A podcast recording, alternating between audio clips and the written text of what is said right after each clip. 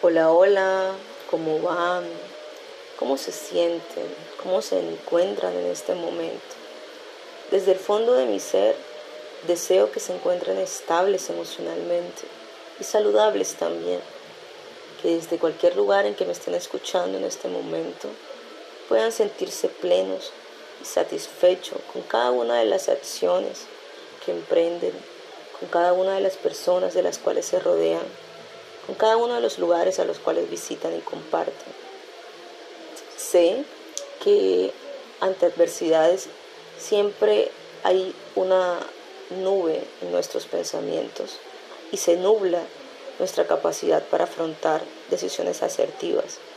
Sé que muchas veces hay días difíciles y que cuesta un poco más seguir y tomar la decisión de no dejarse dar por vencido. Tú que me estás escuchando, quiero compartir hoy, como es de costumbre, un tema tan relevante como todos los que planteo cada vez que comparto con ustedes un episodio. Y en esta ocasión en particular hablaremos de la prevención del suicidio. Como bien saben, el mes de septiembre es un día y unos, una fecha en la cual se previene, se habla, se contextualiza todo lo que tiene que ver con las señales de alerta que muchas personas emiten y que a veces por pasar desapercibida sentimos en algún momento que pudimos hacer más cuando alguien decide tomar una decisión tan dura y tan difícil como suicidarse. Cada 40 segundos una persona se quita la vida y antes de hacerlo ya ha tenido como 15 o 20 intentos de suicidio y muchas veces son en silencio, muchas veces las personas de su alrededor no lo notan, muchas veces están tan agobiados con su propia vida, con su propia existencia, que simplemente los comentarios erróneos y tan justificables, tan estigmatizantes, hacen que crezca más esa capacidad, esa intención de hacerlo, de avanzar y decidir no continuar con sus vidas. No es de débiles realmente tomar esa decisión.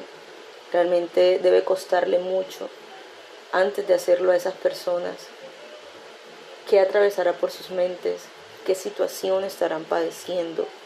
¿Con quién contarán? ¿Será que tienen apoyo de alguien? Son muchos interrogantes que se hacen en torno a ese tema muy delicado y que precisamente hoy 10 de septiembre podemos notar que tantas personas que creíamos que estaban contentas, felices, controlando su vida y que todo estaba perfectamente, de un momento a otro llega la noticia y lastimosamente vemos que se suicidaron, que acabaron con su vida, que no pudieron seguir luchando, que se sentían solos o solas y que definitivamente fue un golpe duro y fuerte para todos sus familiares o allegados. Podemos hacer algo, podemos prevenirlo, podemos estar atentos a las señales. Muchas veces estamos rodeados de tantas personas que indirectamente nos están enviando mensajes y los pasamos desapercibidos. Tomemos todo como importante. No es un juego la salud mental, no es un juego el hecho de que te digan que tienen una crisis existencial y que no saben qué hacer con su vida y que en cualquier momento quizás no amanecerán vivos. Lo he escuchado, he visto casos, he atravesado duelos con personas en torno a esa situación. Y por ello hoy tú que me estás escuchando, te invito para que puedas de una u otra manera ser un apoyo, ser un gestor, ser esa persona que escucha pacientemente, que acompaña en silencio y que desde su capacidad, desde su alcance, aporta hacia la mejora de una u otras personas. A veces ni siquiera conoces a alguien, simplemente te lo tropiezas en tu andar, en tu trayectoria, y te das cuenta que están mal, que necesitan ayuda. Si está en tu alcance, está en tus posibilidades, hazlo. Cinco minutos de escucha son muchísimo, muy valiosos para esa otra persona que no sabe a quién contarle sus problemas y que no sabe de qué manera afrontarlos.